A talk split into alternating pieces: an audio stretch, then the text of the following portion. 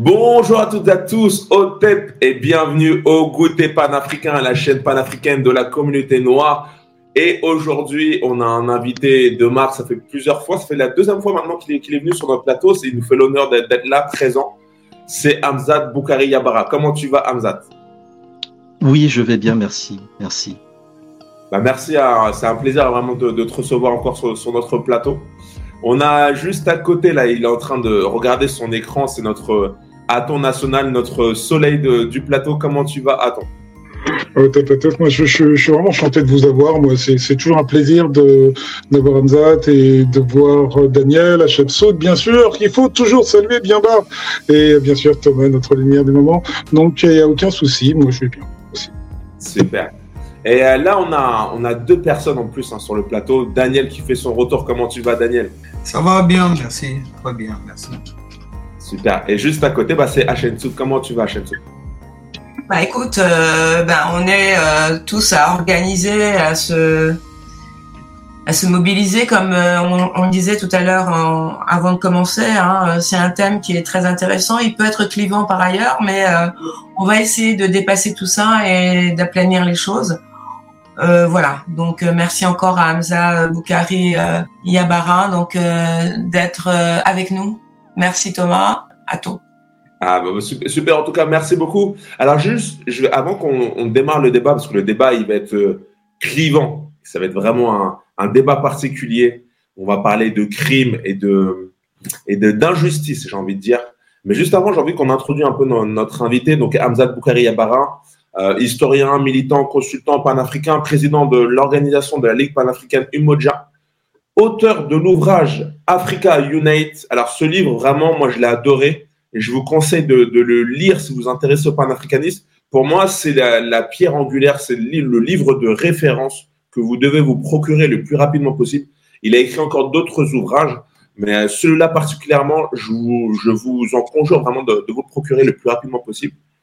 Donc euh, Hamzat Boukari, donc un militant activiste euh, qui est voilà beaucoup euh, porté sur la, sur la sur la cause noire, sur le panafricanisme. Alors peut-être Hamzat, si tu voulais juste faire une petite présentation avant avant, avant qu'on démarre le débat, peut-être pour les personnes qui, qui ne te connaissent pas, et, ensuite on va on va on va démarrer. Mais bien sûr, beaucoup beaucoup de monde te connaissent, mais moi j'aime bien j'aime bien demander aux invités qui, se présentent très rapidement. Oui, merci, euh, merci au goûter panafricain pour cette, euh, je crois, deuxième invitation, effectivement. Donc, je suis Hamzat Boukari Yabara, euh, né au Bénin de mère martiniquaise, historien, auteur de plusieurs ouvrages, président de la Ligue panafricaine Umoja, intervenant, conférencier, consultant, militant politique. voilà, j'essaie de travailler sur tout ce qui nous concerne de manière générale en tant que peuple, en tant que communauté, en tant que nation, en tant qu'État. Et, euh, voilà, j'essaie comme beaucoup d'apporter ma contribution. Super, ben, merci beaucoup. Alors, on va démarrer tout de suite le débat. Et je vais la, poser à tous les panélistes qui sont sur, le plateau. Donc, pour bien, euh, bien mettre en place les, les, bonnes bases, les, bonnes idées du débat, donc ça va, être, ça va porter sur l'esclavage et tous les crimes subi la, qu'a subi la, qu'a subi la communauté noire, euh, esclavage, colonisation, tous ces, tous ces crimes contre l'humanité en fait, et euh, qui n'ont pas été, qui n'ont pas été réparés. on a, on a, la communauté noire n'a jamais eu de dédommagement de, dû à ces crimes. Et on arrive en 2024 et on se pose toujours la question bah, que, où, on, en est en fait. Est-ce que, est-ce il faut chercher toujours à, à, mettre en à, mettre derrière les tribunaux tous ces tous ces coupables de ces crimes ou doit-on aller vers l'avant et oublier tout ça comme un peu le, il y en a beaucoup qui sont en train de le dire que, c'est du passé il faut maintenant aller vers l'avant. Donc j'avais envie de vous poser cette première question euh, par rapport à tous ces crimes. Doit-on aller vers une réparation? C'est-à-dire demander des dommages et intérêts et vraiment faire valoir nos droits? Ou doit-on aller plutôt vers une réconciliation? C'est-à-dire, c'est-à-dire euh, oublier un peu tout et, d'aller vers l'avant. Je voulais avoir vos avis. On va d'abord laisser euh, Hamzat Boukari faire euh, démarrer, ouvrir ce débat. Et ensuite, vous serez, vous, êtes, libre d'enchaîner sur ça. Donc, 2024, réparation ou réconciliation? Alors oui, en fait, il y a plusieurs enjeux, il y a plusieurs niveaux. Euh, il y a le cas d'Haïti, parce que la question des réparations, elle se pose par rapport à la dette imposée par la France à Haïti, qui est une dette euh, connue, contractée, qui est à l'origine euh, du système néocolonial, qui a été porté par des banques françaises, qui a permis de construire en partie la Tour Eiffel, qui a l'origine en partie de l'État d'Haïti d'aujourd'hui. Donc voilà, pour Haïti, je pense que ça ne fait absolument pas débat. Euh, voilà, il y a une question de réparation qui se pose. Il y a un deuxième niveau de réparation qui est que au moment de l'abolition, la dite abolition de l'esclavage, euh, par exemple en Martinique, en Guadeloupe, euh, etc., on a dédommagé les, les, propriétaires.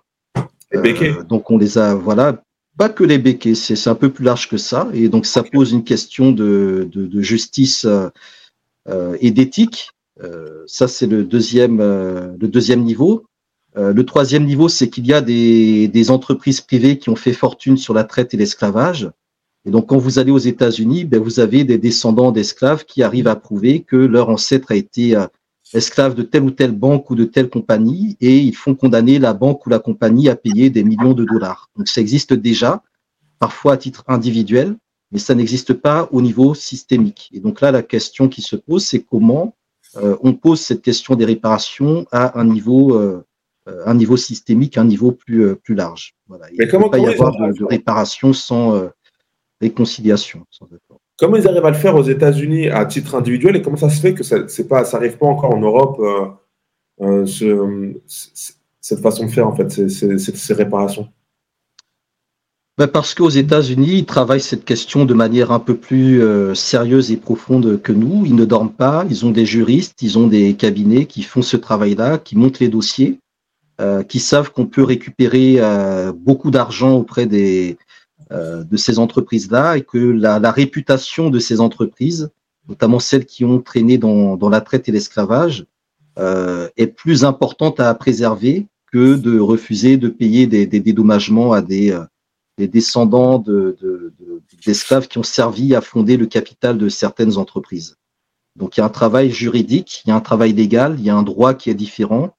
Euh, aux États-Unis, ça fonctionne par, euh, par des condamnations à payer des sommes euh, très importantes. Vous avez vu George Floyd, je ne sais pas combien a pris la famille, mais c'est, je crois, des millions de dollars.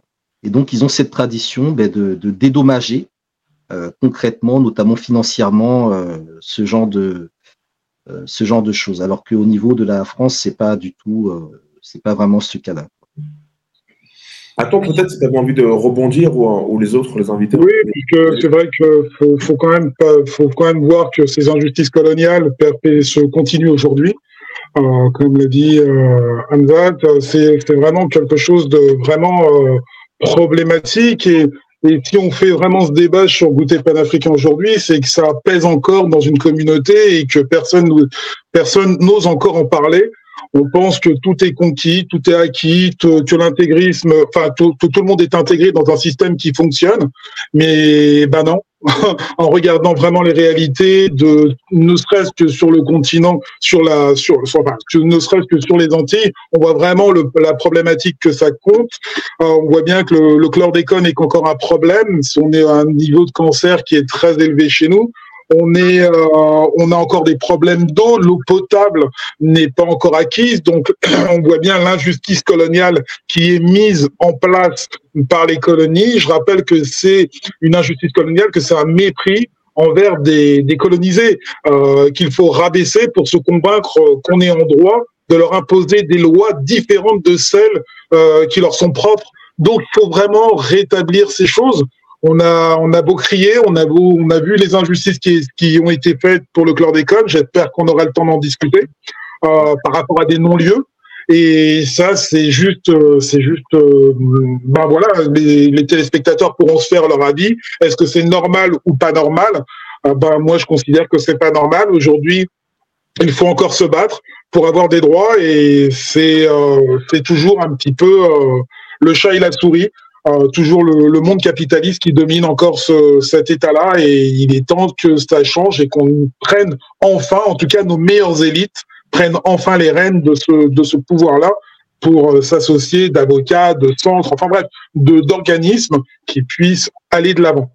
Bah, en, t'écoutant, donc toi, tu es plus vers le côté réparation Bien sûr, on peut un, un mal sans réparation, bah ça veut dire que voilà, c'est de l'injustice perpétuelle, sans rentrer vraiment dans le débat de ils ont raison sans, vraiment invectiver quelqu'un.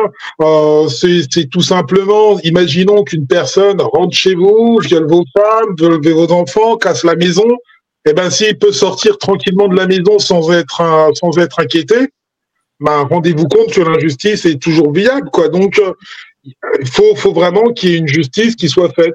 Malheureusement. juste, excuse-moi de te couper, tu la verrais comment cette justice? Pour toi, ça serait comment cette réparation? Ben, je pense que c'est le, le peuple qui est touché à s'armer de connaissances jusqu'aux dents et pour se battre ensuite avec les armes qu'il lui faut pour se pour lutter contre cette injustice. On voit bien que ça fonctionne dans d'autres continents, dans d'autres contrées. Il faut que ça fonctionne dans le monde entier. Alors, Alors Daniel Je voudrais euh, juste euh, rappeler hein, euh, que, comme vient de le dire Hamza Boukari, on a quand même une spécificité qui me semble particulière donc à, à la France, euh, puisque apparemment donc les, les Américains n'ont pas n'ont pas euh, de, de difficultés, n'ont pas de d'état d'âme sur ces, ces façons donc de, de, de débourser euh, et de retrancher donc de, du capital donc des grandes entreprises suffisamment donc d'argent pour verser aux, aux descendants. Euh, en sachant, comme vient de le dire encore euh, Hamzat euh, Boukari, c'est qu'il y a quand même un combat hein, qui est mené, un combat donc qui est qui investit donc les gens à tous les instants, à tous les moments de leur vie. Hein. Ce sont effectivement des gens qui travaillent, qui sont pas forcément riches. Et en France, on se trouve face à un mur, et ce mur, hein, c'est pas c'est pas un vain mot puisque on a quand même toute une cohorte d'intellectuels qui ont la manie de, de ce qu'on pourrait appeler le négationnisme. C'est-à-dire que dans les années 2000, euh, il y avait euh, une sorte de rhétorique hein, qui euh, voulait faire taire justement les demandes donc des, des, déjà du MIR hein, et, et d'autres organismes qui prenaient effectivement le fait de réparer un préjudice qu'ont subi donc les les déportés. Et euh, justement, on entendait euh, des débats sur la repentance, les concurrences mémorielles, etc. Il y a même un rapport hein, qui avait été diligenté donc par euh, le gouvernement de, de cette époque, le rapport Caspi. Hein, et je vais vous lire ce que disait Régis Debray à ce propos. Avant le, devoir de mémoire est nécessaire, autant, excusez-moi, autant le devoir de mémoire est nécessaire, autant son abus est contre-productif.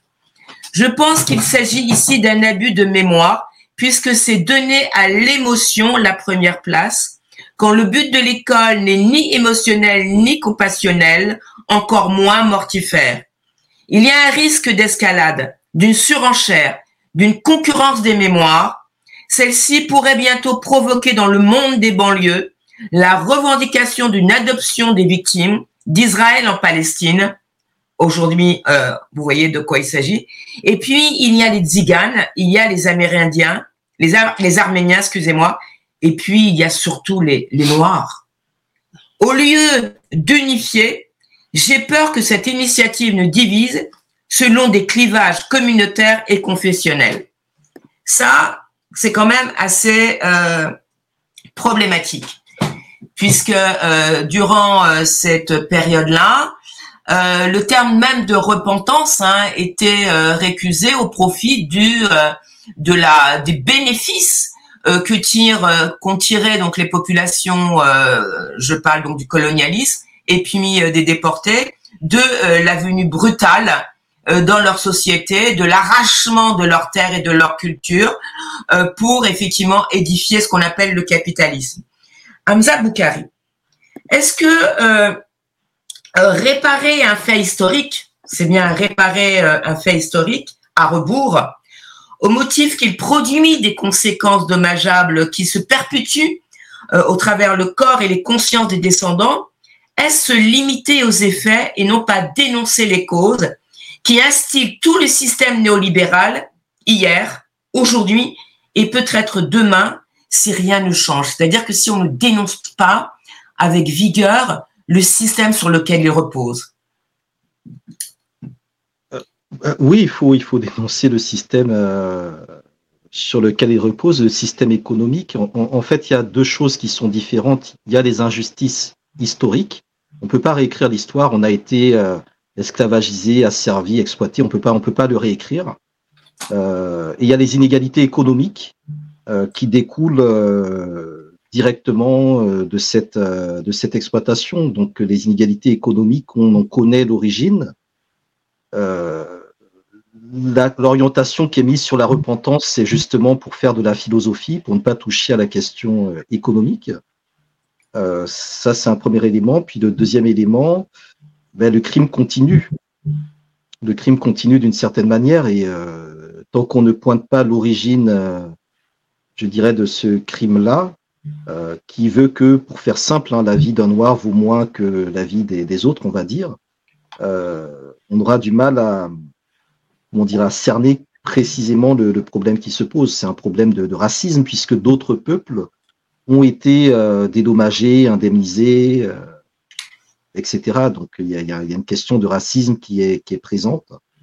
Quand tu dis l'idée qu'il est normal que ben, nous, nous ayons été spécifiquement euh, pris dans cette oppression. Alors, quand, tu dis, le, je, veux juste reprendre sur deux points. Quand tu dis le crime continue, tu le vois, tu le vois de manière euh, non systémique. Quand tu dis c'est, c'est plus les Noirs qui sont toujours stigmatisés, c'est, ça que tu veux dire? Ou, et j'ai aussi un autre point, quand tu dis il y a une communauté qui s'est fait, euh, qui, a, qui, a eu, qui a eu justice, en fait, tu parles de quelle communauté qu'on, puisse savoir? Ben, sur le crime qui continue, c'est-à-dire que le, le, le système d'exploitation continue, euh, les, les, questions de terre qui se posent euh, en Martinique, en Guadeloupe ou ailleurs se, sont, sont, héritées de cette époque-là. La question de la propriété du système bancaire et du, euh, de l'incapacité ou du refus de crédit à nos, à nos groupes, à nos communautés part aussi de cette, de cette époque-là. Donc c'est tout un système bancaire, un système de crédit, un système de sophistication de l'esclavage qui s'est euh, qui s'est poursuivi jusqu'à nos jours avec le soutien euh, d'un appareil politique qui défend justement cette, euh, cette vision des choses. Après, sur les communautés qui ont eu des, des réparations, bon, ben, il y a les Japonais pendant la Seconde Guerre mondiale, il y a des, il y a les Juifs pendant le, la Shoah, euh, il y a eu des Coréens par rapport à l'histoire des, des femmes qui étaient prises dans les, dans les, comment dire, dans les bordels. Euh, il y a eu des réparations, je dirais, plus ciblées sur euh, ou des propositions sur les Herero en Namibie qui avaient subi un génocide au début du XXe siècle. Donc il y a des jurisprudences qui existent. Euh, voilà, il y a des, euh, des, solutions, des propositions qui sont, euh, qui sont faites. Il y a un débat autour de cette question, mais il est, je dirais, fragmenté. Et c'est pour ça que c'est important qu'il y ait une perspective panafricaine, parce que c'est la perspective panafricaine qui peut donner du lien à tout ça. Aujourd'hui, tout est éparpillé. Même la question du franc CFA part de la question des, des réparations, puisque c'est l'argent euh, donné aux esclavagistes qui a servi à créer le capital de la banque qui va devenir la banque qui va émettre ensuite le franc colonial. Donc, euh, voilà, quand le Niger dit on va, on veut, on veut récupérer euh, réviser, récupérer ce que la France nous doit, bon, c'est indirectement la question des réparations. Ils ne le disent pas de cette manière-là parce qu'ils savent que la question des réparations, c'est la question euh, euh la plus importante de ce système-là. Mais mais c'est ça qui est, qui est visé. Quoi. Et c'est intéressant, tu parles de, des Coréennes et de qui, les femmes. Euh, je crois que c'est quoi ces Coréennes qui ont été utilisées dans, les bordels japonais là, durant, la, durant la Seconde Guerre mondiale ça a fait un grand, un grand scandale. Et d'ailleurs, euh, il faut savoir que tous les mercredis, devant l'ambassade du Japon en Corée du Sud, si je ne me trompe pas, il y a une manifestation, et ça, ça date depuis, euh, euh, depuis, la, fin de la guerre, mondiale, donc ça fait depuis des, années qu'ils font ça. Donc tous les mercredis, il y a des femmes qui manifestent devant cette ambassade, à tel point que, cette manifestation est maintenant inscrite dans le, Guinness Book des records. Et euh, comme quoi, il faut pas, faut pas lâcher le morceau en fait. Et tous les mercredis, ces, femmes viennent euh, demander les réparations parce que il y a aussi, c'est toujours pas terminé un peu cette histoire. Les, les Japonais sont sont un peu dans le négationnisme, un peu dans le révisionnisme. Ils disent que ça n'a pas existé alors que si, il y a eu des preuves que ce crime a existé. et les, Coréens, les Coréennes, enfin les Coréens ne, lâchent pas le morceau et donc tous les mercredis ils viennent manifester pour rappeler ce crime qui a été commis. Et je pense aussi que la communauté noire doit aussi doit aussi prendre exemple d'avoir cette ténacité de, de, de, jamais lâcher le morceau parce que parce que c'est comme ça qu'on se fait entendre. Euh, Daniel, je vois que tu n'as pas, tu, as peut-être envie de, de, rajouter quelque chose avant qu'on passe à, oui.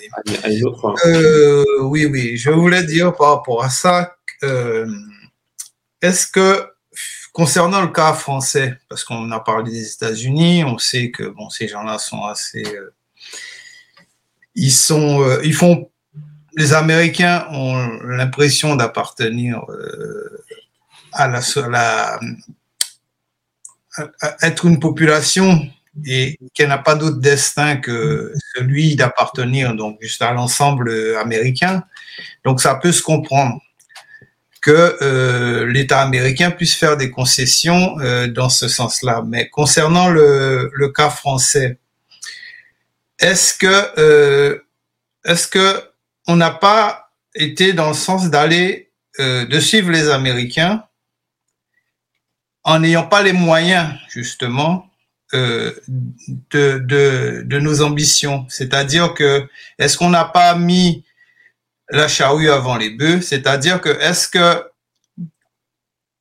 du point de vue africain, je ne parle pas que des Antilles, est-ce qu'on on a, on aurait dû chercher déjà à être souverain, déjà, affirmer sa souveraineté sur les pays, sortir du joug français, et ensuite réclamer, euh, réclamer des réparations. Parce que euh, venir comme ça, euh, demander des réparations sans même pas décider de qui déjà on nomme dans son propre gouvernement, que ce soit bon dans les pays qui sont encore sous le joug français, comment voulez-vous vous, qu'on vous, qu'on vous prenne au sérieux pour pouvoir réclamer euh, des réparations euh, conséquentes par rapport à. On a bien vu la loi, on a bien vu euh, la loi Taubira. On a vu ce qui s'est passé. Cette loi a été votée. Elle a été votée. Bon, c'est une loi. en fait, on a voulu faire plaisir à, à Taubira, mais dans le fond, cette loi n'est pas n'est pas contraignante puisque derrière il n'y a pas de réparation. Donc, est-ce que dans c'est-à-dire comment, euh, je pose la question à Hamza euh, comment euh, cette idée est venue, déjà côté français, de réclamer des réparations alors qu'on est encore sous la tutelle française? Comment obliger ces gens à vous prendre au sérieux? Comment les obliger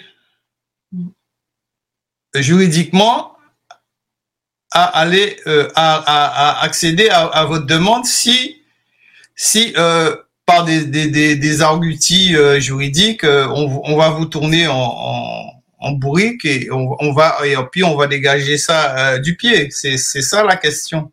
C'est-à-dire que pourquoi ne, pourquoi c'est les surtout aux Antilles on s'est on s'est on s'est tourné on est allé dans ce sens-là alors qu'on n'est même pas capable de demander à l'État français de nous donner déjà de l'eau potable, de nous considérer que les problèmes du chlordécone, euh, c'est un problème sérieux.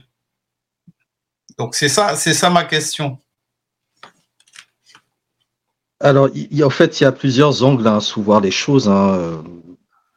Pour moi, les, les réparations, c'est un combat. Et quand vous menez un combat, euh, ben, vous mettez en place une armée. Euh, et le problème vient de nous. Le problème vient du fait qu'on ne comprend pas que la question des réparations, c'est pas aller quémander, demander à l'État français. La question des réparations, c'est un premier prétexte pour organiser une armée par rapport à ce combat-là. Et si on ne comprend pas ça, je pense qu'on passe à côté de la totalité, je pense, du, du problème. Euh, évidemment, il faut euh, un rapport de force, mais si euh, vous ne vous organisez pas préalablement pour ce rapport de force-là et que vous ne visez pas les différents échelons de ce rapport de force, c'est sûr que vous n'allez jamais décoller. Deuxièmement, c'est une question qui est internationale. Et c'est pour ça que le cas d'Haïti est central. Euh, Haïti a pris son indépendance contre la France. Et la France a imposé à Haïti de payer une dette. Et c'est le point de départ des réparations. Donc vous voyez très clairement que la question de l'indépendance, elle est directement liée à la question des réparations. Quand le Congo, la République démocratique du Congo, est devenu indépendant, les Belges ont transféré sur les comptes du Congo toute la dette de la Belgique qui est devenue la dette du Congo. Donc la question des réparations se pose aussi au niveau de la République démocratique du Congo. Donc si on ne comprend pas le lien entre indépendance et réparation, y compris notre propre indépendance qui nécessite de nous organiser, on ne va pas décoller sur cette question-là. On va rester sur euh, euh, comment l'État français va nous reconnaître, nous aider, etc. Tout ça. C'est, pas ça la question. C'est vraiment comment nous nous organisons pour un combat qui va durer un certain nombre de temps, qui va se faire vraiment sur euh, sur l'usure et qui va nécessairement se connecter à d'autres combats au niveau international. Parce que ce n'est pas que la France qui est concernée, c'est l'ensemble du système qui est concerné par la question des réparations. Donc, par exemple, certains estiment que si un pays au niveau de l'Europe décide d'ouvrir la question des réparations, ça va automatiquement s'imposer à la France. Certes, la France va peut-être refuser, parce qu'il y a beaucoup de, de, de, thèmes sur lesquels la France est condamnée. Elle préfère payer des dettes plutôt que de dédommager les gens auxquels elle doit payer des choses. Donc il y a aussi une question de, de mauvaise foi, un refus de reconnaître sa responsabilité de la part de, de la France, sur lequel je ne sais pas si on pourra faire quelque chose un jour, parce que ce pays a euh, une dette morale, euh, une éthique qui est très problématique. C'est effectivement l'éthique du, du, du, voleur euh, au niveau du système en tant que tel. Et, euh, et cette éthique-là, euh, je pense pas qu'on puisse, je dirais, se, lancer dedans. En revanche, nous, nous avons la MAT, qui rappelle l'importance de restaurer l'équilibre, la justice, la vérité. Nous avons la charte du Mandé qui appelait déjà à des réparations. Euh, nous avons un certain nombre d'éléments qui sont propres aussi à nos propres codes juridiques que nous devons euh, structurer pour que ça ne soit pas juste des choses qu'on raconte là sur Internet, etc. Il faut que ça devienne des vrais éléments de combat juridique au niveau euh, des entités internationales. Ensuite, il faut s'appuyer sur des États africains qui peuvent imposer des choses. Regardez euh, l'histoire de la hum, Palestine et Israël. Tout le monde disait oui, Israël, ils sont trop puissants, personne ne peut les toucher, etc. Là, l'Afrique du Sud a dit ben nous, on va les attaquer. On a on a porté euh, l'affaire en justice. Et là, tout de suite, on voit que lorsque vous décidez vraiment de vous préparer sur un combat, que vous avez les arguments, bah, ceux d'en face qui vous ont toujours vu comme des gens qui dansent, qui crient et qui ne font rien, et ben là, ils changent un peu de discours. Donc, c'est ces éléments-là qu'il faut qu'on mette en place. Et la question de l'Afrique du Sud est importante parce que c'est en Afrique du Sud qu'avait eu lieu la conférence mondiale contre le racisme de 2001. Mmh. C'était très important parce que pour la première fois, c'est une conférence sur le racisme qui a lieu en Afrique. D'habitude, c'est toujours en Occident. Donc, pour la première fois, les Européens sont venus en Afrique sur le banc des accusés dans un environnement qui ne contrôlait pas. Donc la question des réparations, il faut aussi qu'on la construise à partir d'un terrain, notre terrain, que l'on maîtrise. Si on ne fait pas tout cela, on sera toujours sur le terrain des autres. Et c'est là qu'il y a un vrai combat à mener. Le Nigeria aussi était prêt à lancer euh, un, débat sur la question des réparations au niveau euh, des Nations Unies. Et je peux vous assurer que si quelques pays africains sérieux et un minimum puissants se lancent sur cette question-là, ça peut donner des choses extrêmement intéressantes parce que ça peut faire un rapport de force vis-à-vis -vis de l'État français. Euh, L'été dernier, j'ai vu par exemple que la Russie a dit qu'elle allait soutenir la question des réparations. C'est totalement de l'opportunisme, ça, voilà. Mais euh, ça montre que cette question, c'est aussi une question de, géopolitique et qu'il faut vraiment qu'on se prépare pour la, la, prendre en main pour ne pas se la faire euh, euh spolier. Est-ce que tu penses que le salut peut venir, euh, par exemple, des pays euh, comme le Burkina Faso, euh, le Mali qu'on voit en ce moment, le, Niger? Tu penses que ça, peut venir de, cette nouvelle forme de, j'ai envie de dire d'indépendance, de réparation? Tu penses quoi? Tu dis qu'il fallait des pays forts qui s'unissent pour, pour réclamer ces droits au niveau des, Nations Unies. Tu penses que ça peut venir d'eux? Ça peut venir d'eux s'ils décident de faire euh, une campagne pour euh, amener d'autres pays derrière eux sur cette question-là. Mm. Ça peut venir d'eux, effectivement. Et c'est une question sur laquelle euh, euh, les États-Unis, par exemple, sont très sensibles. voilà, d'ailleurs, c'est toujours à partir du moment où ces questions arrivent aux États-Unis, dont les journaux américains, que la France tremble. Par exemple, la question de la, dette de Haïti et la tour Eiffel construite avec l'argent de Haïti, ça fait des décennies qu'on en parle. Il a fallu que un journal américain en parle pour que là, ça fasse, euh, ça fasse boom.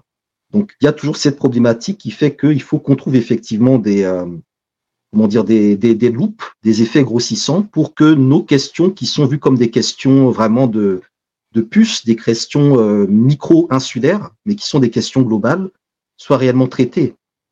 Voilà, je pense que euh, moi, je peux vous assurer que si demain vous avez des, des Américains qui portent plainte contre la France, euh, ils vont pas être traités de la même manière qu'on traite des, euh, des Camerounais ou des, euh, ou des, ou des Guadeloupéens qui, qui, portent plainte contre la France. Parce que derrière, il y a, il y a un État, il y a, il y a un droit, il y a des avocats, il y a un système juridique qui peut, je dirais, challenger le droit français et passer au niveau du droit, du droit international. Super. Je, je, juste, alors, juste pour qu'on continue un petit peu sur le débat, je voulais, vous avez parlé beaucoup de euh, Guadeloupe, Martinique et du chlordécone. Donc, on va, on va, on va s'attarder un peu sur ça parce que euh, on a parlé de l'esclavage, les, les, les, enfin, on connaît tous, hein, enfin, on connaît tous. Je pense que la, plupart le, connaissent. Donc, ce, crime, euh, l'un des plus grands crimes de l'humanité euh, qu'a subi la communauté noire, mais on, on, on oublie qu'il y, a un nouveau crime qui, qui s'est fait il y, a, pas si longtemps que ça, donc jusque dans les années 90 c'est le chlordécone qui a sévi dans les Caraïbes et plus particulièrement en Guadeloupe-Martinique. Hein. Donc, euh, si vous ne savez pas, c'est un pesticide euh, qui a été utilisé sur les bananeraies, en fait, qui s'est avéré nocif parce qu'on a découvert qu'il provoquait des, euh, provoquait le cancer, donc il provoquait en, en, entre guillemets la mort et aussi des complications au niveau de, la grossesse. Et la France a été l'un des seuls pays qui a encore autorisé l'utilisation de ce pesticide, ce qui fait qu'en fait, ça a pollué les, les terres en Guadeloupe et en Martinique et ça s'est même infiltré au niveau, des, au niveau de l'eau des nappes phréatiques. Et donc, euh, bah, beaucoup se sont insurgés contre ça et ont demandé voilà, une justice des réparations. Et qu'est-ce qu'a fait la France? Bah, elle, a, déclaré un non-lieu. Donc ça aussi, c'est encore la preuve, un peu comme a dit Hamzat Boukari, qu'il y a un peu cet esprit euh, perfide du, gouvernement français. Je voulais avoir vos, avis parce que vous l'avez beaucoup évoqué sur, sur le chlordécone. Et pas que sur ça aussi, parce qu'en fait, à la base, on devait aussi avoir un, autre invité qui devait être sur notre panel, c'était Garcin Malsa. Garcin Malsa, qui euh, qui est un homme politique martiniquais, qui a même été maire à Sainte-Anne et qui était pour l'indépendance de la Martinique. Et je voulais vos avis sur ça. Est-ce que, euh, est-ce que, que la Martinique, la Guadeloupe aille vers leur indépendance Est-ce que ça serait euh, un pas en avant pour aller réclamer, avoir plus de poids pour les réparations? Est-ce que, Qu'est-ce que vous en pensez? Et, je voudrais qu'on reste un petit peu sur ça parce qu'il y a aussi une nouvelle vague d'immigration qui arrive dans les Caraïbes et je voudrais qu'on en parle aussi. Donc, voilà, prochain nouveau, nouveau, nouveau, sujet sur, sur les Caraïbes. Qu'est-ce que vous en pensez hein, de la situation en Guadeloupe, Martinique en, ce moment? Bon, deux mots, je vais réagir rapidement. Euh, je trouve ça, je trouve ça, euh, bah, les peuples africains ont vécu quand même une terrible violence du fait du colonialisme, avec des morts, des exportations, des privations de liberté et surtout de la négation profonde de la dignité humaine. Et je trouve qu'aujourd'hui, ça continue avec le chlordécone. Je rappelle que c'est un pesticide sur lequel les gens sont contaminés pour 700 ans. Beaucoup de personnes dans nos îles, euh, dans les îles en Guadeloupe, pour moi, c'est, euh, je, je, considère que la Guadeloupe et la Martinique comme des extensions de l'Afrique, euh, sont touchées par euh, par ce par ce pesticide qui qui à la limite a été mis en place tout simplement par les béquets. Je rappelle que les béquets, ce sont les blancs pays de ces îles-là. Et euh, sans se cacher, ça a été validé par la France. Et, euh, aujourd'hui, des gens en meurent. Euh, les gens qui ont les moyens peuvent se faire venir se soigner en France. Si vous n'avez pas de moyens, bah, tant pis pour vous, vous mourrez sur place dans des conditions assez violentes. Et j'atteins bien une petite chose, une petite virgule sur cette maladie du chlordécone, c'est que ça atteint, ça atteint pas l'épaule, ça atteint pas le cerveau, ça atteint les parties génitales. Donc, entendra qui pourra euh, par des par des cancers assez assez atroces et dans lesquels on meurt sans conditions d'hygiène vraiment adaptées sur ces îles, parce que encore une fois, il faudrait qu'on se batte et qu'on se lie ensemble pour euh, et j'appelle encore une fois à l'unité de, de, de, de tout peuple pour, pour nous donner la force pour, pour essayer de, de combattre ce, ce fléau. C'était mon cri de. Alors. Ouais. Bah, moi, moi, très rapidement, je ne sais pas si je. Euh, en fait, il y a, y a, plusieurs choses. Hein. C'est-à-dire qu'effectivement, il faut euh, dénoncer le scandale, euh, mais il faut aussi se rendre compte que, euh, bon, rappeler que le chlordécone a été aussi utilisé au Cameroun et en Côte d'Ivoire, euh, et que l'un des arguments, je crois, du non-lieu, c'est de dire que à l'époque où ça a été commis, il n'y avait pas suffisamment de, connaissances scientifiques pour établir euh, euh, les conséquences que ça imposait et qu'on ne pouvait pas retracer euh, des responsabilités pénales. Alors qu'est-ce que ça veut dire? Ça veut dire que tant que nous n'avons pas dans notre communauté un nombre massif de scientifiques qui savent étudier ces questions, on continuera à se faire avoir. Voilà, c'est tout. Si vous n'avez pas des scientifiques qui, s'il y avait eu à l'époque des scientifiques euh, afro, caribéens, panafricains, martiniquais, etc., le problème aurait été réglé à la base. Donc, euh, c'est aussi ça la leçon qu'il faut tirer de, de toutes ces histoires-là. Certes, on peut dénoncer le scandale sanitaire, dire que c'est une injustice, qu'il faut des réparations, euh, mais on connaît ce système-là. Donc, c'est à nous, je dirais, de, de rebondir et de voir comment maintenant on s'arme par rapport à ce système-là. Il nous faut des juristes, il nous faut des scientifiques, il nous faut des vrais ingénieurs agronomes avec une conscience panafricaine. Et c'est ça l'enjeu aujourd'hui. Sinon, si on n'a pas ça, on va pas, euh, on va pas retourner le truc en notre faveur. Hein. Je, pense qu'au bout d'un moment, comme, comme tu as dit tout à l'heure, au bout moment, il faut plus rien attendre de l'État, en fait. C'est ça la mentalité. Il faut plus rien attendre de l'État et faire tout par nous-mêmes, tout simplement. C'est, c'est, je regardais un livre, j'ai vu un livre récemment, bref, c'est juste une aparté, mais quand on prend la, par exemple la communauté juive, euh, ils sont très installés au niveau bah, des, des, emplois, ils ont beaucoup de contacts entre eux, ils restent très communautaires. C'est comme ça qu'ils arrivent à, à, avancer. Et aujourd'hui, on va dire qu'ils sont un petit peu euh, euh, respectés à l'ordre mondial. On voit en même temps sur, sur, le, sur le, conflit en ce moment Israël-Palestine, comment, comment les autres pays un peu ne, ne, disent rien par rapport à Israël. Donc on voit que c'est une communauté assez forte qui a, qui a réussi à, à, à, se solidifier en, en, en sans, rien attendre de l'État. Et je pense que nous, la communauté noire, on, attend, on est beaucoup trop policé en fait. Euh, on essaie toujours d'aller chercher l'aide de l'État, alors qu'en fait, on ne doit plus rien attendre en fait de, ce système et on doit tout faire par nous-mêmes. Et comme dit Hamza Boukari, d'un moment, il faut aussi qu'on ait nos spécialistes, nos scientifiques, euh, nos armées. C'est comme ça qu'on va avancer en fait. Nos banquiers, nos, finances. Je pense que ça va être ça aussi la solution. Alors moi, je voudrais dire euh, juste compléter ce qui, ce qui est à se dire là. Euh, des spécialistes, on en a. Dire qu'on n'en a pas, c'est une insulte à l'intelligence. Peut-être qu'on n'en a pas assez alors à ce moment-là. Non, alors, non. Euh, on a effectivement des scientifiques de grande envergure, mais sauf qu'on ne les voit pas. Ils travaillent pas pour la communauté. Ils travaillent pour d'autres. C'est ça qu'il faut poser. D'accord? C'est-à-dire que l'intérêt, il n'est pas focusé sur l'afrocentrisme, il est focusé ailleurs. Il y a énormément de bourses d'étudiants euh, du continent qui sont octroyées pour aller étudier en Russie, en Chine, aux États-Unis, au Canada, en France. Après, la question du retour se pose.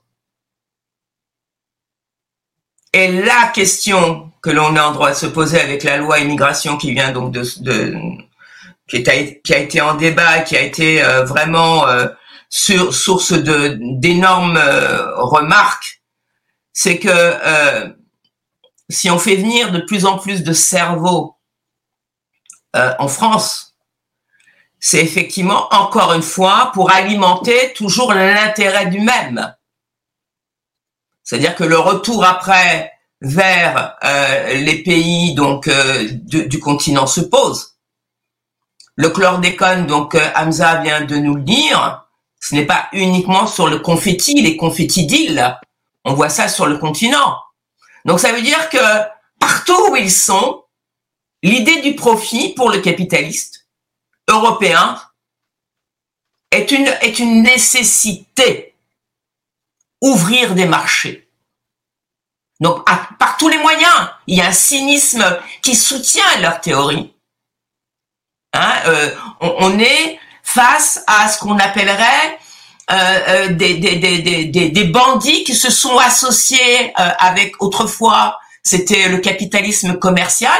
Ils se sont associés avec le roi qui avait effectivement de grands besoins. Hein, on a vu autour donc de ce roi des gens qui pouvaient le financer dans ses plaisirs. Hein, ils sont devenus après au fur et à mesure des bourgeois.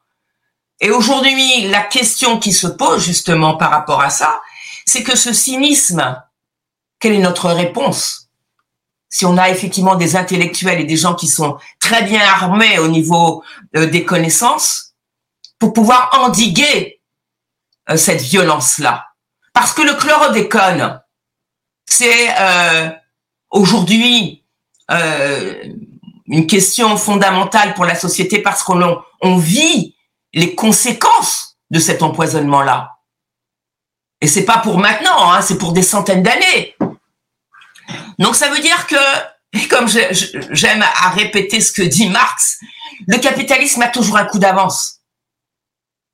Toujours un coup d'avance. C'est-à-dire qu'il arrive à décrire ses propres objectifs au travers de euh, euh, euh de, de, des textes qu'il va publier, de, euh, de la manière dont il va orienter les institutions, orienter les politiques en, en, leur faveur. Donc, la, la question que j'aimerais poser tout, tout, à l'heure, donc je voulais citer un auteur, un Christopher Hill, qui posait effectivement par rapport à, à, la création donc du marché du travail, par rapport à l'offre et la demande. Euh, juste pour revenir, euh, et puis je vais conclure là-dessus par une question, euh, les, Africains qui ont été déportés sont passés sur des marchés. La question du marché est très très importante aujourd'hui. Hein, on parle effectivement de l'ouverture des marchés. Les Africains n'ont pas été sur la demande, ils ont été tout le temps sur l'offre, du plus offrant par rapport à leur force de travail. Aujourd'hui, comment qu'on peut récupérer euh, toutes ces données-là hein? Effectivement, il faut vraiment penser et euh, réfléchir les connaissances que l'on a, que euh, que l'on a apprises ailleurs dans les universités européennes, pour pouvoir questionner ce qui est notre réalité, déconstruire la réalité telle qu'elle est. Je voudrais poser la question à Hamza Boukari. Que répondez-vous à tous ces gens qui aujourd'hui alors par rapport donc à la à ce qu'on a dit tout à l'heure précédemment euh, sur euh, la, réparation, qui parle de ce qu'on appellerait la marchandisation des armes. À quoi ça sert? Ils en sont encore là. Il y en a encore parmi nous qui disent à quoi ça sert. Partir au combat, être militant. Est-ce que effectivement ça en vaut la peine? Comment les convaincre? Moi, je suis une convaincue. Hein. Je suis une convaincue jusqu'à le dernier moment, jusqu'à mon dernier souffle, je resterai convaincue. Mais comment est-ce qu'on peut agréer, faire une sorte de, de, de, de, de contamination des consciences de ces, de ces, de ces idées révolutionnaires? Je dis bien contaminées, parce que nous sommes tous des malades aujourd'hui. Nous sommes des malades parce que nous sommes dans l'inaction. Alors, ma question, Hamza Boukari, euh, elle concerne justement la manière, parce qu'il il, n'est pas là, euh, Garça Malsa, c'était l'épigénétique, c'est-à-dire de ce qui nous reste euh, au niveau de l'information, au niveau des gènes, ce du trauma. Et on voit ça donc justement dans les camps de réfugiés où on essaie de, de que les psychologues, les psychiatres viennent avec des pilules, etc., pour soigner les consciences des réfugiés. Donc, euh, Garcia Malsa prône justement que l'on puisse reconnaître ces traumatismes hein, qui, qui, qui, qui se transmettent de génération en génération. Est-ce que euh, euh, justement, parce qu'on n'a pas encore les, lunettes qu'il faut et on n'arrive pas encore à convaincre le maximum, leur dire que par rapport à l'Afrique, par rapport à l'Afrique, lorsque l'on fait des recherches au niveau génétique, est-ce que c'est une manière de se reconnecter au combat, de dire je suis pleinement africain et effectivement là dernièrement il y a le, le, 40e euh, congrès de l'Union africaine comment est-ce que les déportés que nous sommes, nous pouvons raccrocher notre combat à ce qui se passe actuellement en Afrique. C'est-à-dire que pour moi, les confettis deals, tout ce qui se passe, c'est une prison à ciel ouvert. Je ne défends pas aujourd'hui les intérêts de l'administration coloniale. Bon, il y a, plusieurs questions. Euh, bon, la première, c'est que la, c'est ce qui est réclamé hein, dans par les camarades euh, indépendantistes euh, et autres, hein, c'est que la, Martinique, la Guadeloupe, la Guyane puissent librement traiter avec la Jamaïque, la Grenade, la Trinidad et, et toutes les autres Caraïbes indépendantes. Euh, puisque au niveau de la CARICOM, qui est la communauté de la Caraïbe, eux, ils ont déjà un plan sur les réparations, ils ont déjà avancé, ils ont travaillé, euh, ils ont un plan en 10 points qui explique comment eux, ils comptent euh, gérer la question des réparations. Dans les 10 points, il y a la question de la, la guérison, la réadaptation psychologique, la guérison spirituelle, le besoin de, réparer, qui est, qui est, qui est central. Euh, la crise également de la, de la santé publique, puisque nous savons que du fait de la manière dont nos ancêtres ont été euh, traités, alimentés, sous-alimentés ou suralimentés de certains euh, produits, ben, ça a des conséquences sur notre métabolisme, sur notre sur la descendance que nous représentons, en termes d'hypertension, en termes de, de différentes de différentes formes de, de maladies. Donc il y a un enjeu euh, en termes de, survie euh, qui se pose, euh, en rappelant que la traite et l'esclavage, c'était pas pour il y avait quand même une dimension génocidaire dans dans l'esprit. C'était pas pour comment dire permettre une reproduction libre et, et, gratuite. Donc cette question elle est vraiment présente, la question de la santé mentale, de la santé publique et de la mentalité d'esclave. Alors pour moi très clairement les personnes qui pense qu'il faut laisser tomber le combat sur les réparations. Je pense que ce sont des personnes qui sont encore dans, euh, l'aliénation. Alors pour certains, euh, les personnes dans l'aliénation, c'est des gens qui sont avec Jésus, Mahomet, etc. Pour moi, les gens qui sont aliénés, c'est des gens qui ne sont pas dans le combat pour les réparations. Euh, parce que ça veut dire qu'ils sont toujours dans une mentalité d'esclave, ils considèrent que leur travail est, est gratuit, qu'on peut les, les, faire travailler gratuitement, qu'on n'a pas à les payer. Et c'est quelque chose qui explique peut-être pourquoi dans notre communauté, il y a autant de problèmes avec euh, l'argent, euh, il y a autant parfois d'arnaques ou d'escroqueries même entre nous, parce qu'il y a des choses, je pense, assez profondes qu'on n'a pas à gérer sur le fait que euh, nous sommes des gens qui pouvons nous vendre les uns les autres. Parce que nous n'avons pas réglé cette question des, réparations et cette mentalité d'esclave. Il y a toujours cette dichotomie entre les, entre guillemets, les, nègres des champs et les nègres de maison qui fait qu'effectivement, bah, il y a une catégorie qui va toujours défendre le fait que bah non, il faut pas demander. Finalement, c'est le maître qui nous a sauvés. Regardez, euh, nous en Guadeloupe, on vit bien. Regardez Haïti, etc. Bon, c'est pas, c'est pas tenable. Euh, c'est pas tenable. Donc, euh, pour moi, c'est un travail de désaliénation qui doit être, euh, qui doit être fait. Euh, voilà, j'ai pas de, de, recette miracle. Hein. Je pense qu'il faut que que ce travail soit euh, intergénérationnel, qu'il soit clarifié. Je pense que c'est important d'expliquer clairement euh, ce que l'on entend par euh, le combat pour les réparations, expliquer que c'est quelque chose qui doit être professionnalisé et qui doit se faire vraiment dans la durée.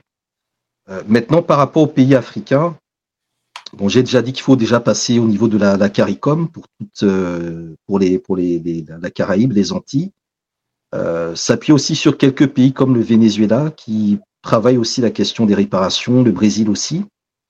Et euh, au niveau de, bon, de l'Union africaine, je ne pense pas qu'il y ait grand-chose à espérer parce que c'est pas une organisation qui est, euh, euh, qui est fondée en termes de pouvoir sur ces questions-là.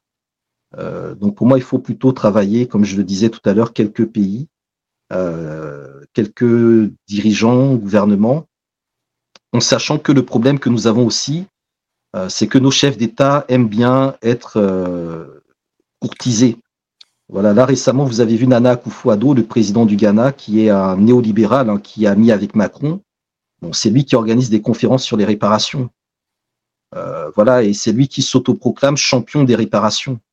Donc ça pose des soucis, et c'est parce que nous n'investissons pas nous-mêmes nos questions que nous avons euh, des usurpateurs de, haut niveau ou de bas niveau, donc des escrocs dans la communauté qui sont tapis ou des chefs d'État qui, usurpent cette question-là pour d'autres intérêts, ben, qui, euh, qui, nous, euh, qui nous desservent au final. Donc il faut qu'à notre niveau, eh bien, on monte cette, euh, cette armée euh, pacifique d'une certaine manière, mais en même temps une armée qui doit s'appuyer sur les outils que les ancêtres de Haïti avaient, c'est-à-dire la capacité à saboter le système.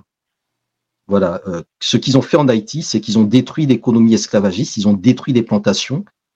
Euh, voilà, un peu comme Killmonger dans, dans, dans, Black Panther, là, dans Wakanda, il faut tout détruire parce que nous savons que c'est nos richesses qui sont quelque part, je ne vais pas dire des, des causes de notre malheur, c'est pas ce mot-là, mais euh, les, les, convoitises de ceux qui euh, nous veulent, qui ne nous veulent pas du bien. Voilà, donc il faut qu'on ait euh, cette conscience du sacrifice. Euh, voilà, donc ça passe par la question qu'on pose toujours en France pourquoi tous les Noirs de France ne sont pas capables un jour de dire on va faire la grève en France, on va paralyser ce pays? Si tous les Noirs qui sont dans le bâtiment, dans la sécurité, font grève, il n'y a plus de Jeux olympiques. Voilà, c'est un moyen de pression, mais on n'est pas organisé parce que nous ne sommes pas une communauté. Euh, au contraire des, euh, des, autres dont on a parlé tout à l'heure qui sont une communauté, nous, on est un magma euh, d'intérêts plus ou moins euh, euh, reliés. Et dans ce magma, ben, il y a des petits groupes, des collectifs qui essayent de, donner du sens, de donner du contenu. et la question qui peut être de fil autour duquel nous enroulons toutes les perles de nos problèmes, c'est les réparations. C'est les réparations.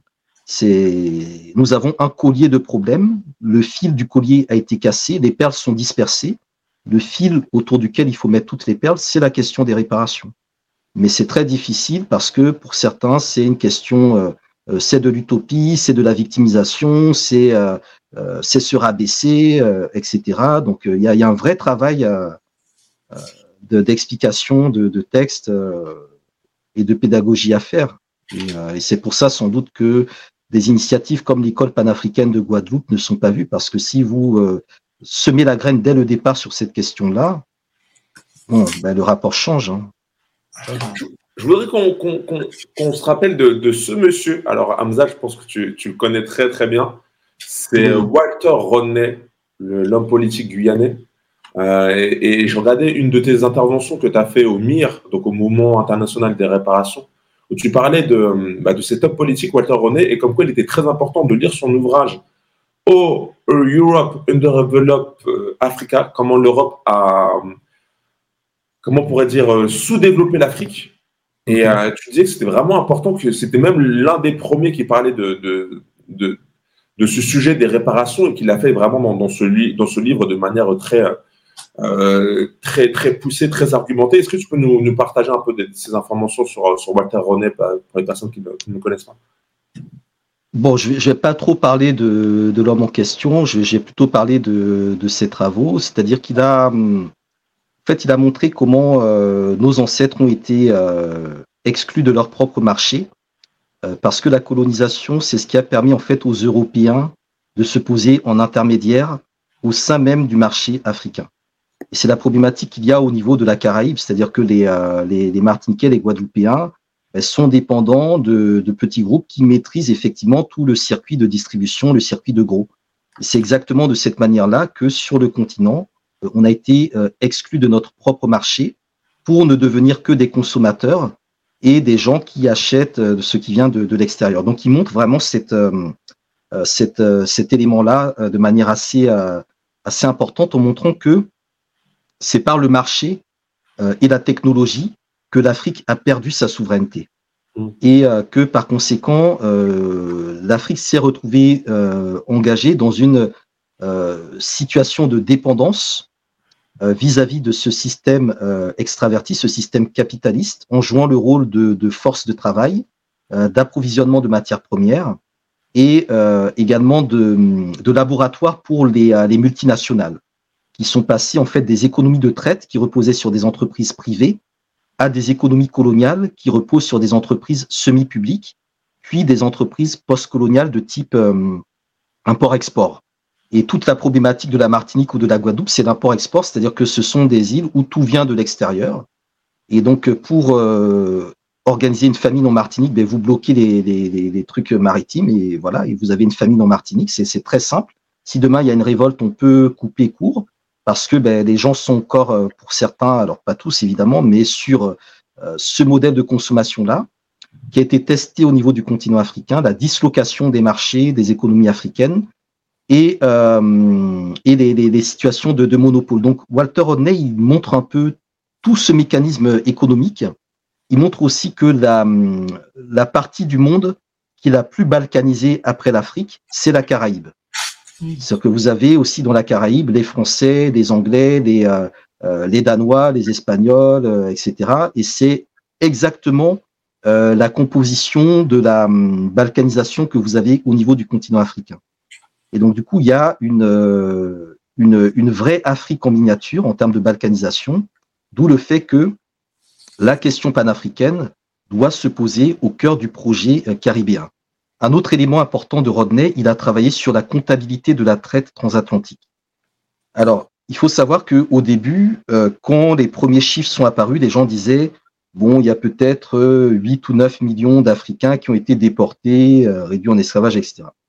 Bon, Rodney, lui, a commencé en fait à toucher à certaines archives, notamment les archives de la Société des, Jésuites. Il a tenté les archives du Vatican, etc. Et il a vu que c'était bien plus compliqué que ça. Et donc, il a introduit ce débat sur la comptabilité de la traite transatlantique. Et euh, de l'époque où on disait qu'il y avait 8 ou 9 millions de nos ancêtres déportés, euh, aujourd'hui, on est déjà autour de 15, 16, 17 millions. Donc, on voit bien que euh, cet élément de la comptabilité, euh, il, il, est lié euh, à la question des, des réparations, euh, parce que dans certaines jurisprudences qui sont tentées pour obtenir des réparations, on va par exemple se fonder sur le coût de dédommagement euh, d'une victime d'un accident d'avion. C'est-à-dire que quand vous avez un crash d'avion, les assurances ont des, euh, des codes et euh, quand vous êtes américain, vous n'êtes pas dédommagé de la même manière que si vous êtes mozambicain ou si vous êtes français. Et, certains, en fait, se sont appuyés sur cette jurisprudence-là et sur les travaux de comptabilité de la traite pour chiffrer précisément ce que représenterait dans l'économie d'aujourd'hui les déportations que l'Afrique a connues, sachant que on a les chiffres de ceux qui sont arrivés vivants dans les Amériques, donc on est autour de 15-16 millions, mais on estime que à chacune des étapes, il y a eu à peu près 5 à 6 pertes. Donc on est peut-être beaucoup plus près des 80-90 millions euh, de, de, bras que l'Afrique a perdus euh, durant ces siècles-là. Et euh, ce vidage de l'Afrique est euh, à l'origine du fait que la colonisation que nous avons connue n'a duré que 80 ans. Elle a été plus courte que la colonisation de, de, de, l'Asie ou de l'Amérique du Sud, mais elle a été beaucoup plus impactante parce que euh, le continent a été préalablement vidé de ses forces vives. On a rompu des mécanismes de transmission culturelle, les systèmes d'initiation, les systèmes éducatifs, les systèmes économiques, tout a été balayé. Alors ça s'est un peu reconstruit dans la Caraïbe, mais tout a été balayé. Et c'est ça qui l'amène à dire très clairement que euh, certes, il y a eu la traite des Arabes, etc., mais la vraie traite qui nous a déstructurés, qui est à l'origine de notre situation, c'est précisément la traite transatlantique, parce que c'est elle qui a mis en place tous les fondements du système de dépendance, euh, de néo-esclavage dans lequel nous nous trouvons aujourd'hui. Et c'est un travail qui est euh, qui a été publié en 72 euh, et le livre n'a été traduit qu'en 86 et aujourd'hui il est introuvable. tout à l'heure j'étais passé à la Fnac Bon, à la FNAC, vous avez Cheranta Diop à foison, vous avez aucun problème à trouver Cheranta Diop, mais Walter Rodney, vous ne trouverez pas, parce qu'il vaut mieux, pour ce système-là, mettre du Cheranta Diop à la FNAC que du Walter Rodney, parce que Walter Rodney touche la question des réparations, ce que Cheranta Diop ne touche pas. Mais dans le débat que j'ai eu avec d'autres, d'autres me disent oui, mais Walter Rodney ne parle pas de l'Égypte, etc. J'ai eu des débats avec des gens. Bon, je leur ai expliqué, mais en fait, on n'est pas, euh, on n'est pas sur les mêmes, euh, comment dire, les mêmes questions d'aliénation. Euh, la question de l'aliénation euh, économique, elle est transversale, alors que la question de l'aliénation euh, spirituelle, elle est beaucoup plus localisée. voilà, c'est ce qui explique pourquoi on peut être spirituellement, comment dire, déconnecté, mais sur d'autres points, être capable de s'inscrire dans des traditions africaines. Alors que la question de l'aliénation économique, elle conditionne absolument tout notre mode de vie, notamment à l'occidental, et nos, nos, modes de consommation, etc. Donc c'est ce livre-là, vraiment, comment l'Europe a sous-développé l'Afrique, il est, il est essentiel. Alors pour la petite anecdote, une fois j'avais discuté avec un, un camarade blanc qui était marié à une, à une africaine, et il m'a dit, mais tu sais, moi, quand j'ai voulu demander ma femme en mariage, son père m'a dit, est-ce que tu as lu Walter Rodney? Il m'a dit, tu vas pas rentrer euh, dans le truc si tu as pas lu Walter Rodney. Et donc, tu as été obligé de lire Walter Rodney pour comprendre, pour que même s'il n'est pas de la communauté, etc., quand il rentre dans la famille, ben, il comprend que dans la famille, euh, on ne blague pas avec cette question-là. Même si tu es dedans, euh, voilà, es, tu fais partie de ceux qui sont responsables, Enfin, tu es descendant de cette, de cette charge-là. Et le problème, c'est que nous n'arrivons pas, c'est pas forcément le but, mais en tout cas, nous ne, euh, au contraire d'autres peuples qui arrivent à porter la charge morale sur les, euh, les bourreaux, les descendants de bourreaux, mais nous, nous n'arrivons pas à le faire parce que nous sous-estimons notre histoire, nous mésestimons notre histoire, nous disons que c'est pas important, que c'est du passé, etc. Euh, vous voyez le président Tshisekedi, euh, il avait l'occasion d'imposer des réparations à la Belgique, qui dit ça c'est le passé, on va faire la réconciliation, etc. Mais non, on ne peut pas, euh, voilà, c'est pas possible. Il faut qu'il y ait des réparations. Même pour ce qui se passe dans l'est de la RDC, ben, euh, c'est pas que réparer euh, physiquement, il faut aussi des, des, vraies politiques de réparation. Et Walter Rodney, c'est vraiment le, le, euh, le cerveau, euh, l'étude qui peut nous permettre de régler la quasi-totalité de ces, de ces questions-là. Donc, oui. cherchez vraiment ce livre. Faut, je, je, suis en train de le, le taper. Effectivement, il n'est pas, il est pas trouvable, mais j'en suis sûr que si on cherche bien, on peut arriver à, à, à, se le procurer.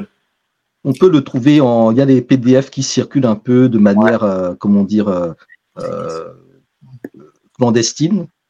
Euh, mais là, on travaille, je crois, sur un projet potentiel de, de réédition. Et hier, j'étais en Allemagne. Il a été republié en allemand. Les Allemands l'ont traduit. C'est donc, c'est des Noirs qui l'ont traduit. Euh, parce que eux travaillent aussi euh, ces questions-là. Quoi. Voilà, nous, nous avons, je pense, plus un problème. Nous, nous avons, je pense, trop ce problème identitaire okay.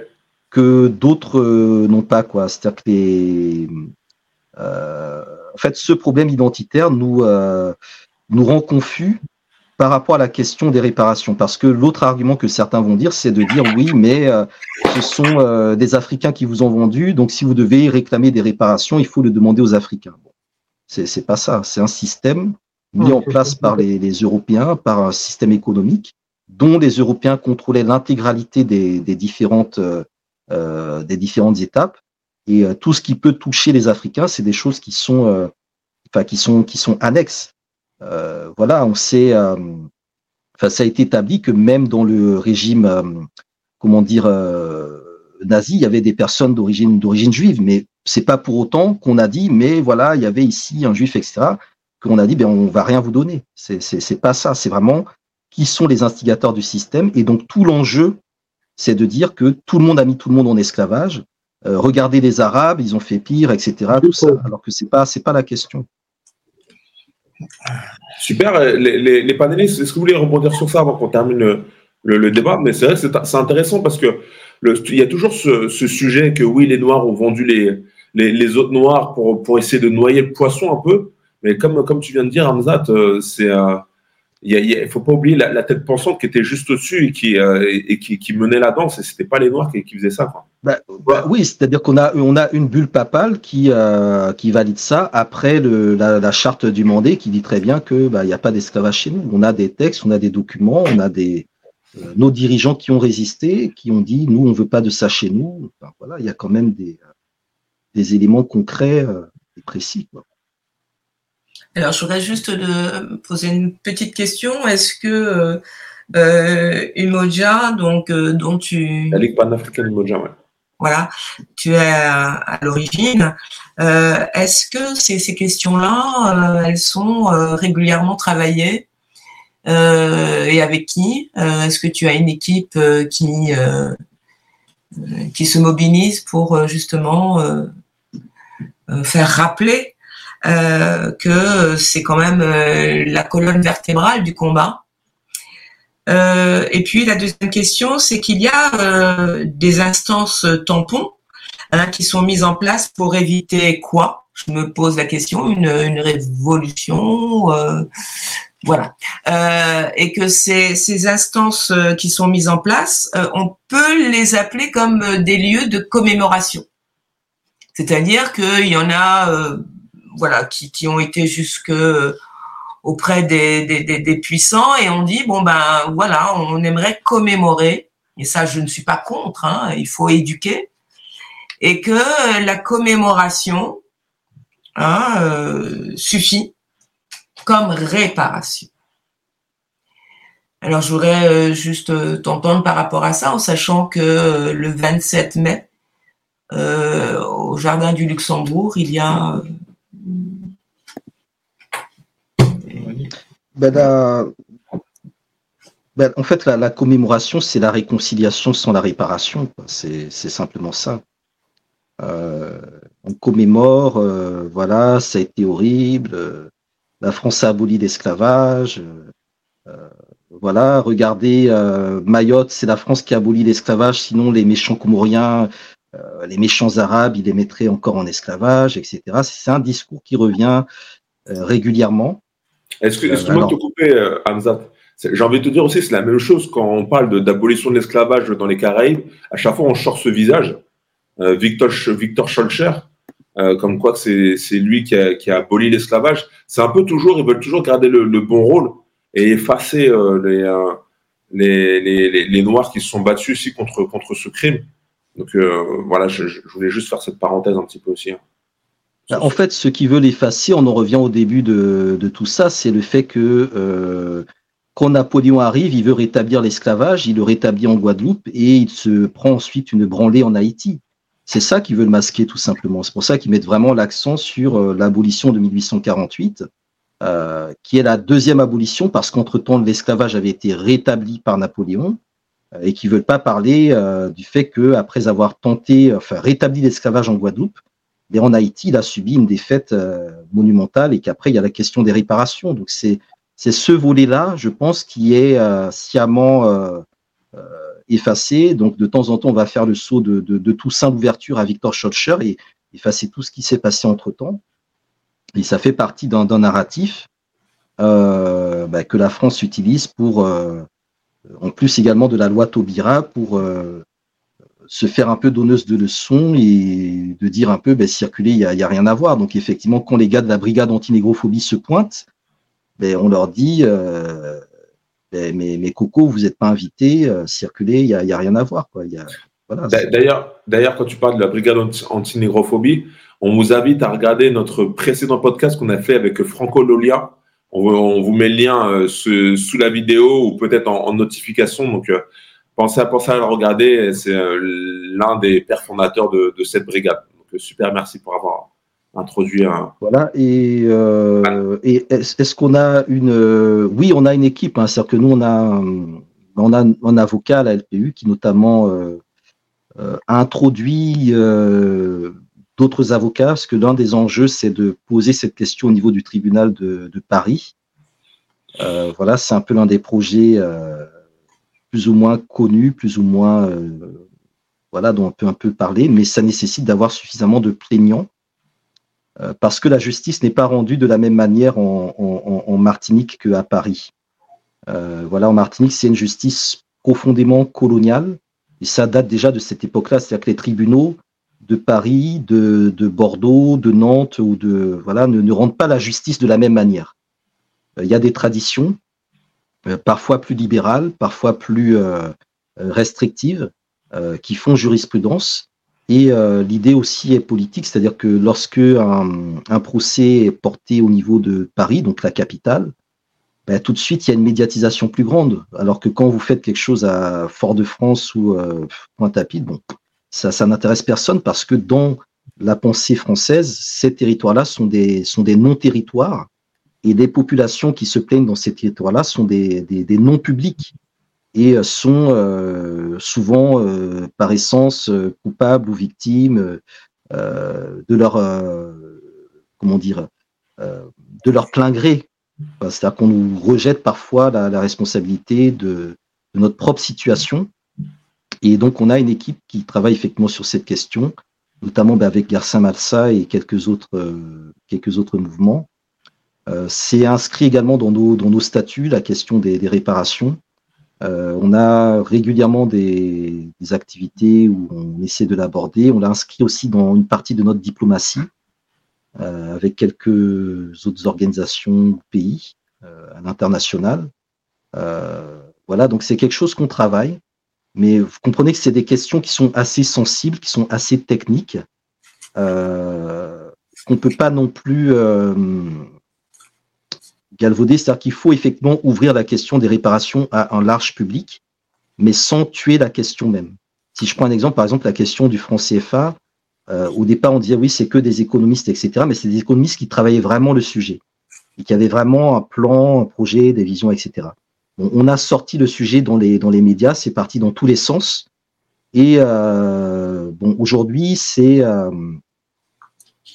je dirais que c'est un peu plus compliqué, je dirais, à d'une part avoir entre un effet de surprise et euh, d'autre part avoir des, du travail vraiment sérieux sur, sur cette question. Et la question des réparations, comme la question du franc CFA, bah, vous avez compris, c'est aussi des questions d'argent, de gros sous, et il faut faire vraiment attention à qui vraiment qui euh, les, euh, incarne ou les, prend en main. C'est un, vrai, un vrai problème. Alors, je voudrais juste, euh, juste deux mots. Hein, notre invité, donc, qui devait être avec nous et pour nous accompagner donc dans ce, sur ce sujet-là avec Hamza Boukari. Donc Yabara n'est pas là, c'est euh, Gersin Malsa. il faut savoir qu'il avait porté donc euh, la question donc euh, des réparations donc de, auprès de la Cour d'appel de Fort-de-France qui a rendu donc euh, le, le, 18 janvier 2022, si je me trompe pas, 2021, oui, 2022, elle a débouté donc de de, ce, de, de son appel. Donc, euh, je pense que Garcin Malsa est sur un pourvoi en cassation pour pouvoir aller jusqu'au bout. Il y avait aussi une deuxième affaire euh, qui a été aussi euh, rejetée, euh, c'était sur la, les sépultures hein, d'esclaves qui n'avaient pas reçu effectivement une consécration pour aller vers leur, dernier voyage. Et le, travail que tu, tu, mènes donc avec ton, ton, ton, groupe est un travail qui est aussi risqué puisque on peut très bien ne pas avoir de résultats. Il faut s'y attendre. Hein. C'est un véritable combat. Il ne faut pas baisser la tête. Et euh, voilà, c'est ce que je, je, tenais à, préciser. Moi, j'ai envie de rebondir aussi sur, euh, sur le, débat qu'on vient d'avoir aujourd'hui, et notamment sur cette notion de rien attendre de l'État. Et je me disais, ah, alors peut-être que peut-être que vous en connaissez, ça serait ça serait bien de, le partager sur sur le, site, euh, sur notre chaîne YouTube Goûter Panafricain. Mais euh, je pensais à, créer un groupe tout simplement, déjà pour démarrer, un groupe, pourquoi pas sur Facebook, uniquement pour la communauté noire, de partage de d'emploi par exemple ou de, de contacts.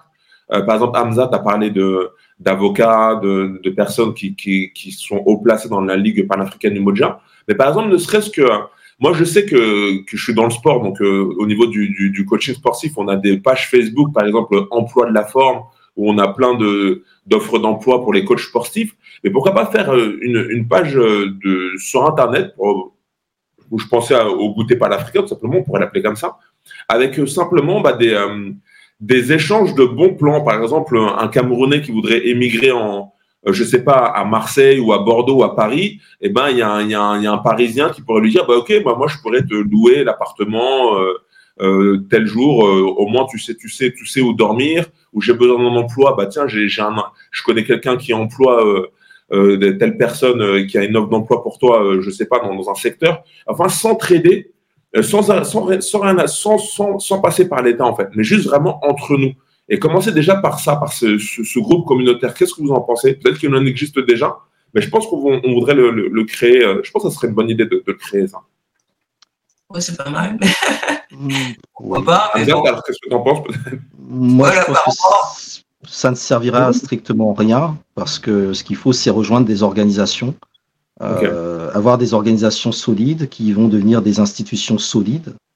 Euh, c'est ça qu'il faut, quoi. Il faut, euh, en fait, il faut qu'on fasse, il faut pas qu'on soit des groupes, il faut qu'on soit des blocs. Parce que quand vous cognez un bloc, c'est celui qui cogne qui se fait mal. Mais quand vous êtes un groupe, bah, le gars cogne, le groupe se disperse, ça part dans tous les sens, et c'est exactement comme ça que nous sommes. Nous ne sommes pas un bloc, nous sommes des, groupes, nous créons des groupes, et, euh, euh, et puis voilà, ça, ça, ça, ça, ne tient pas, ça ne tient pas la route. Il faut vraiment qu'on se mette dans des logiques euh, d'organisation, d'institution, euh, qui doivent être forcément intergénérationnelles parce qu'on ne peut pas travailler que pour notre génération. Puis il y a les aînés aussi qui ont fait un, un certain travail. Euh, donc préparer la relève à, à, tous les niveaux. Moi, je ne vois que cette manière-là, je dirais, de d'avancer, euh, d'arriver à quelque chose. Après, sur la question de l'État, quand ils ont euh, déposé les plaintes, hein, le, MIR, euh, il s'agissait quand même vraiment de, déclarer la responsabilité de l'État français dans le préjudice infligé à la population de Martinique par la traite et l'esclavage. C'est-à-dire que si nous avons aujourd'hui des, des Martiniquais africains de Martinique afro-descendants qui sont dans cette situation-là, ben, c'est bien parce que sur plusieurs générations, ben, il y a des bateaux ben, qui les ont amenés là-bas. Et ces bateaux, ils obéissaient à un pouvoir euh, bien connu. Euh, et donc, il y a une responsabilité de, de l'État français. Et deuxièmement, le, la démarche, c'était d'obliger l'État à lancer une expertise du préjudice euh, des crimes pour qu'il y ait un droit de savoir et un droit de mémoire. Mais vous comprenez bien que euh, ce que on euh, veut imposer à l'État, par exemple lancer une expertise, euh, pendant que l'État nous endort, ben, c'est à nous-mêmes de faire notre propre expertise. Euh, voilà, moi je me souviens quand au niveau de la Kanaki, ils avaient les débats pour euh, justement relancer les questions d'indépendance. Ils avaient demandé dans les négociations à l'État français de mettre en place leur propre commission euh, indépendante, de choisir eux-mêmes qui ils voulaient pour faire ce travail-là. Et moi j'avais été contacté, tout ça, mais euh, évidemment l'État français, comment dire, ne veut pas. Donc il faut que nous ayons à chaque fois qu'il y a une commission mise en place par l'État français, ben, notre propre commission à nous, qui travaillent sur le, même, le même truc et qui euh, euh, et après on confronte les, euh, les conclusions euh, et on démasque la, la supercherie, c'est ça. Et ça, c'est la méthodologie aussi de Cheranta Diop. Il disait voilà, moi je j'ai ma thèse, c'est la Sorbonne qui n'a pas réussi à trouver un jury euh, devant lequel j'aurais défendu ma thèse. Donc finalement, la faute, c'est pas Cheranta Diop, c'est la Sorbonne qui n'a pu réunir un jury pour évaluer les travaux de Cheranta Diop. Et pareil, le colloque du Caire, lui, il dit, ben moi, j'ai mes éléments, j'ai mes arguments, etc. Donc, il faut qu'on ait vraiment des démarches scientifiques dans ce que nous faisons, sinon, euh, ça va être, euh, ça va être un peu la foire. Et c'est des questions vraiment euh, importantes et très intéressantes et très passionnantes. Puis on n'est pas seul, hein, il y a toute la Caraïbe, etc. Super, en tout cas, merci beaucoup. Alors, juste, juste, dire que ce que ouais, vous ouais. Ouais, juste euh, avant, avant, avant que je te laisse la parole à Shensout, euh, concernant le, le, groupe, pourquoi je dis ça aussi? Parce que j'avais regardé une chaîne YouTube de, de Activist Chata. Je vous invite à regarder sa chaîne YouTube. Hein, j'ai trouvé vraiment super, super intéressant. Et elle soulevait un débat qui était, qui était vraiment bien. C'était sur euh, l'immigration qui se passe maintenant dans les Caraïbes. Je, je, je, voulais qu'on en parle un peu, mais là, ça va faire un peu long. Mais c'est un peu une nouvelle immigration où c'est, on va dire, les, les mots, hein, ce sont des, les blancs maintenant de la France hexagonale qui viennent, euh, qui viennent maintenant en Martinique, en Guadeloupe, euh, qui arrivent à trouver des, des emplois facilement, euh, des, des, logements facilement, euh, qui ont tous les contacts qu'il faut pour vite s'établir. Et ça passait par des groupes, des groupes euh, sur Internet, des groupes sur les réseaux sociaux, des groupes spécialisés euh, où ils sont entre eux un petit peu et ils arrivent à, très vite s'établir euh, sur, les Caraïbes. Et je me disais, bah, bah eux, c'est très bien, ils le font, ils s'organisent, euh, il faut une communauté, ça va très très vite. Bah, c'est vrai qu'elle elle soulevait un peu le débat, elle disait que c'est vrai que nous, de, notre côté de la communauté, bah, c'est moins systématique, qu'on on n'a pas, pas créé ce genre de groupe en fait d'entraide entre nous euh, par exemple, pour, pour des, des, Africains qui voudraient arriver en Europe ou des, des Noirs qui voudraient retourner, par exemple, aux Caraïbes, bah, ils, ont, ils doivent tout chercher par eux-mêmes, c'est moins fluide, c'est moins, c'est moins rapide.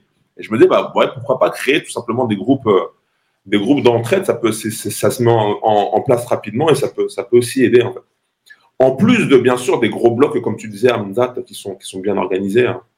bien sûr, ça peut c'est toujours important. Hachensout, oui, tu voulais terminer, on va, on va vite finir le, le, débat, ça fait maintenant 1h20 et, et, et merci encore. Ouais, tu voulais dire? Oui, je voulais juste, c'est juste.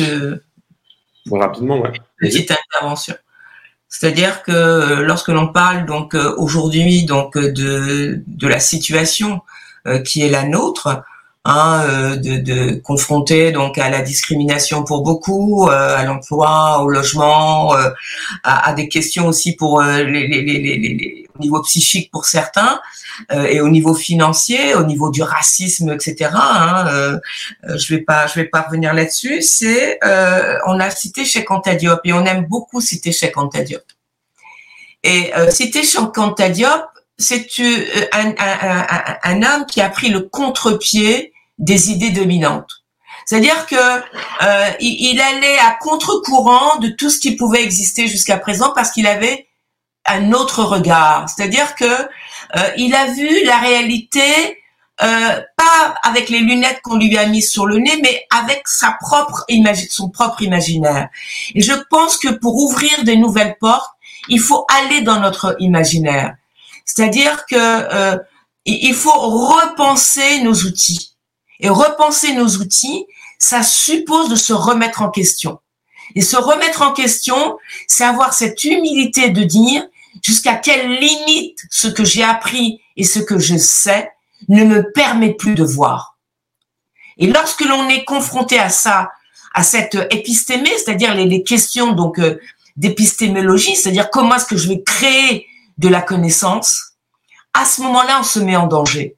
Et se mettre en danger, c'est ne plus euh, euh, être tout le temps avec le même partenaire au niveau de l'altérité. C'est-à-dire se regarder toujours dans le même regard donc des Européens, de se regarder aussi dans le regard des Asiatiques, de se regarder autrement à travers d'autres altérités. Ok, exactement, se, recentrer sur soi-même. Bon, ben, merci beaucoup, euh, Hamza, d'avoir participé à notre débat. Merci à, merci à vous, les panélistes. Euh, on vous laisse bien sûr, hein, c'est le débat goûter panafricain, on vous laisse euh, nous laisser des commentaires. Hamzat, on peut te retrouver sur, euh, sur quoi, sur quelle plateforme? C'est quoi tes, tes, prochaines actualités avant, qu'on conclue le, le, débat? Bon, les prochaines actualités, en fait, on peut suivre ce que je fais sur, bah, sur Instagram, sur Facebook, sur des pages aussi de la Ligue panafricaine Moja, notamment la section France. Euh, puis sur Twitter, hein, euh, voilà, il y aurait pas mal de choses euh, à dire, il y a pas mal de choses prévues, il y a tout le temps des choses à faire, quoi. Comme, comme tu me disais en aparté, la, la tu es là avec nous ici sur le plateau, mais demain tu pars déjà sur, sur un autre pays, donc tu fais que de bouger en ce moment. Et tu as pris le temps pour, pour, pour intervenir sur Goûter Panafricain. Donc merci encore à toi. Hein. Merci, merci. beaucoup, c'était un plaisir. Euh, et, merci à vous les panélistes et pensez donc à vous abonner, à liker le podcast si vous avez aimé, laissez vos commentaires et pensez à suivre Hamzat euh, euh Boukari Yabara sur ses travaux, sur ses ouvrages. Procurez-vous son livre. Hein. Bah, il, en a écrit plein, mais moi mon préféré, celui qui m'a vraiment mis une claque, c'est Africa Unite. Vraiment, il faut vraiment vous le procurer celui-là. C'est un travail euh, extraordinaire. Et le livre, l'ouvrage aussi de Walter René, comme tu disais, il faut, arriver à le trouver et le traduire. Celui-là aussi, il est très important. Merci. Bon, merci beaucoup. Merci. Merci. Merci, au revoir. Merci.